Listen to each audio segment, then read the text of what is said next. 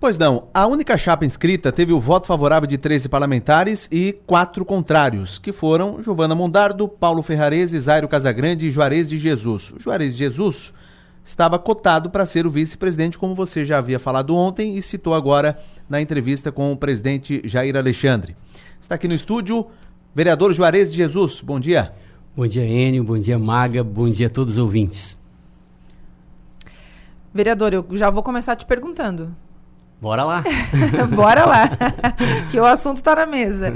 É, como é que o senhor, o, o, que, que aconteceu ali? O que, que houve que aconteceu essa mudança? Porque há um mês o senhor era vice-presidente, seria o vice-presidente para essa legislação. Sim. Agora não é mais, está fora da mesa diretora. O que, que aconteceu? Então, você mesmo comentou agora que nós estivemos aqui, eu junto com o pastor Jair Alexandre, e foi confirmado que, que eu seria o vice-presidente da Câmara, que a palavra dada deveria ser cumprida. E eu fui chamado há cerca de uns 10 dias atrás pelo pastor Jair Alexandre e, e ele informou que existia parte de vereadores da base que era contrário ao meu nome na condição de vice-presidente e que isso comprometeria, se ele continuasse com o meu nome posicionado como vice, comprometeria inclusive é, no sentido de que esses vereadores formariam uma nova chapa e ele ficaria de fora. É, eu, particularmente, no momento, fiquei chateado, lógico, porque a gente, é, na verdade, isso já tinha se tornado público e, e comenta-se né, que existe um, não existe um alinhamento meu com o governo e eu sempre procurei ser parceiro do governo nas pautas que são importantes. Não me vejo como oposição ao governo. Eu sempre votei no que eu acredito. Eu acredito que essa independência ela é necessária.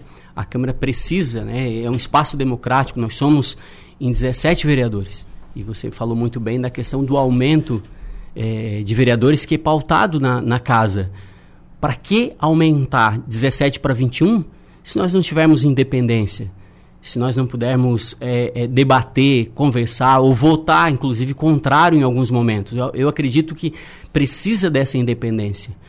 Então, desde já, coloco já o meu posicionamento contrário ao aumento é, do número de vereadores devido à falta de debate precisa, nós, precisamos ser livres para poder votar e, e, e, se posicionar conforme a gente entende. Acho que isso faz parte da democracia.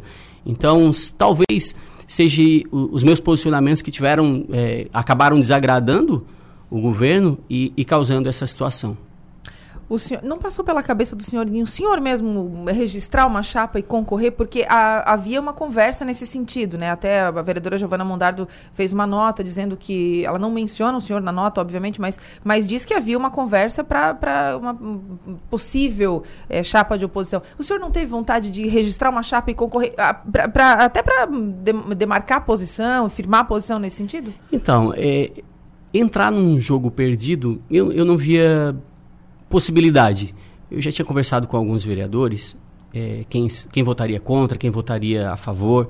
A gente percebe que não teríamos nove para formar uma chapa. Então, dessa forma. E, inclusive, falei para o pastor Jair, quando ele, ele perguntou para mim, Juarez, tu vai me apoiar nisso? Eu disse, não, não tem como apoiar o senhor nisso, pastor. Até porque o meu nome era para ser o vice. Então, se eu tiver condições, eu faria uma chapa para concorrer com o senhor. Eu falei, deixei muito claro isso porque o acordo ali foi quebrado. Então eu estaria livre, inclusive, para fazer um, um, uma chapa. Cheguei a conversar, sim, com alguns vereadores, mas hum, eu, eu, percebi que não teria sucesso, né, devido, lógico, é, a, a, base do governo, tem, nós éramos em 11, acredito que hoje está em, em, em 9, e eles teriam a maioria. É, quando o senhor fala de. Até o próprio Jair Alexandre falou que, com relação a alguns posicionamentos e tal, isso poderia ter. É, causou é, esse, essa quebra de acordo para que o senhor não, não faça parte da mesa diretora. O senhor consegue lembrar quais posicionamentos é, especificamente eles se referem? Olha, eu, eu tenho dificuldade, porque, como eu falei, é, eu sempre fui muito parceiro. Não vejo é, é, em algumas situações, lógico, o vereador ele precisa fiscalizar. Ele precisa, em alguns momentos, ele precisa. No meu caso, eu faço parte da CCJ. Tem projeto que a gente entende ser inconstitucional, eu vou votar pela inconstitucionalidade do projeto. Eu não posso ser negligente com a minha função.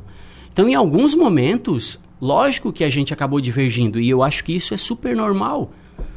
Agora, eu não consigo pontuar o que realmente causou esse desconforto.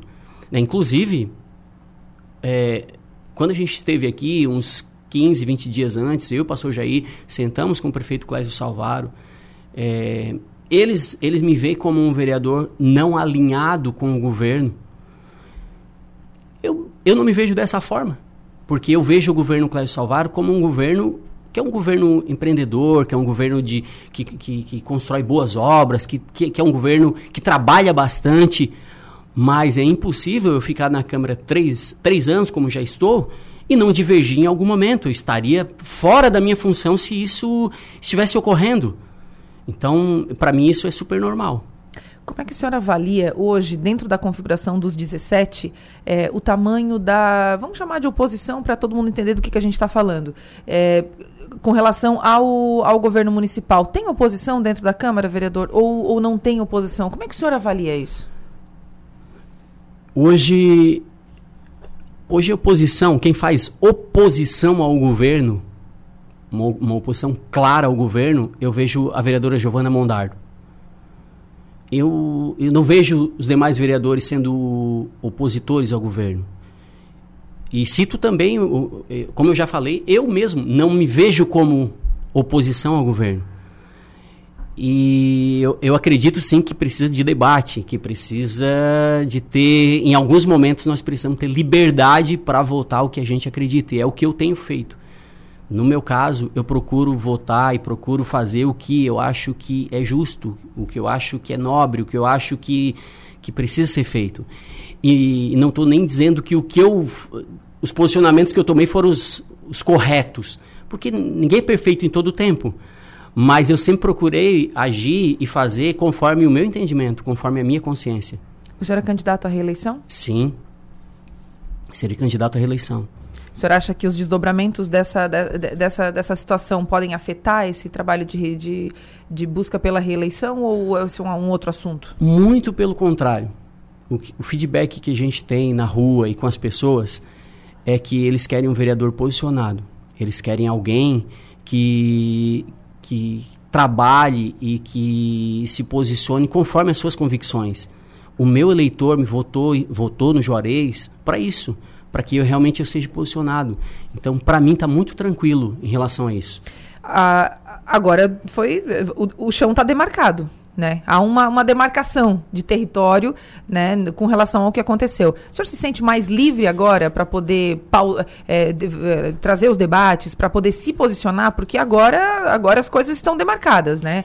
É, o senhor se sente mais livre a partir de agora? Não, eu, eu, eu me sinto da mesma forma que eu me sentia, porque eu vou continuar trabalhando da mesma forma que eu trabalhava, com a mesma liberdade, porque eu nunca votei pressionado, eu sempre votei conforme as minhas convicções.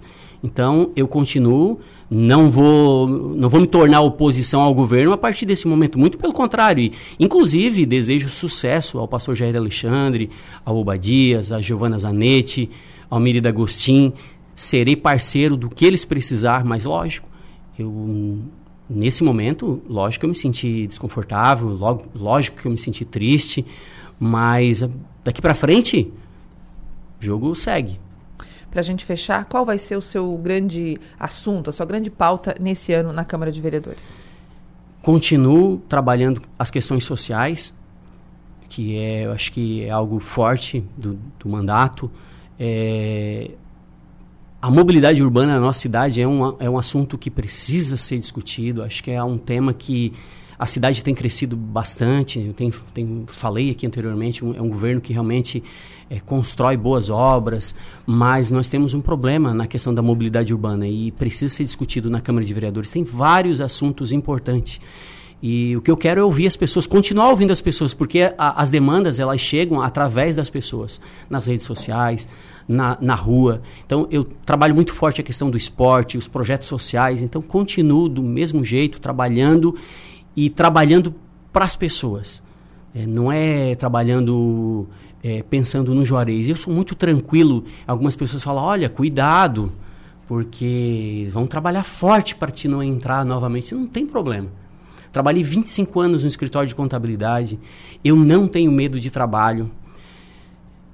Meu pai é agricultor, trabalhou na mina, se aposentou na mina, sempre me ensinou que trabalhar é muito digno. E eu não tenho problema se chegar em outubro deste ano e, a, e o cidadão cristiumense resolver não votar no Juarez de, de Jesus, eu volto a trabalhar tranquilamente e sem medo acredito que é uma cidade que tem vários empresários, pessoas que, que querem é, é, é, colocar pessoas que, que realmente trabalham é, com coração e, e que tenham posicionamento. Então, em relação à política, eu sou muito tranquilo. Eu estou ali pelo um propósito e não vou fugir dele. Então, se as pessoas acreditarem em mim, permaneço. Se não acreditarem em mim, eu volto a trabalhar tranquilamente para fechar, de verdade agora, o vereador não esquece dos ônibus, tá? Da questão das tarifas, Olha da só. questão dos pagamentos, não, não esquece, tá? Então eu vou passar 24, essa, essa 2024 é uma... inteiro, é... cada vereador que passar aqui, ó, os ônibus. É verdade, é uma grande dificuldade o pagamento. É, eu mesmo já passei por essa situação de chegar na, na catraca e não ter um cobrador, não conseguir fazer o pagamento com dinheiro, isso é constrangedor.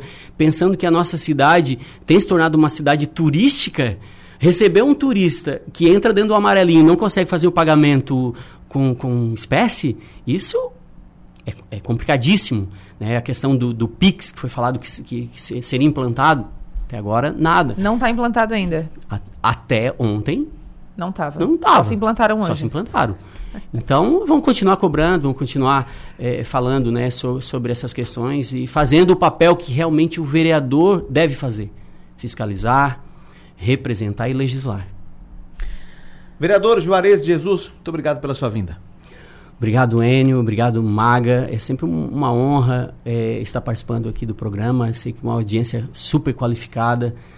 Então, é, agradeço muito pela abertura do espaço.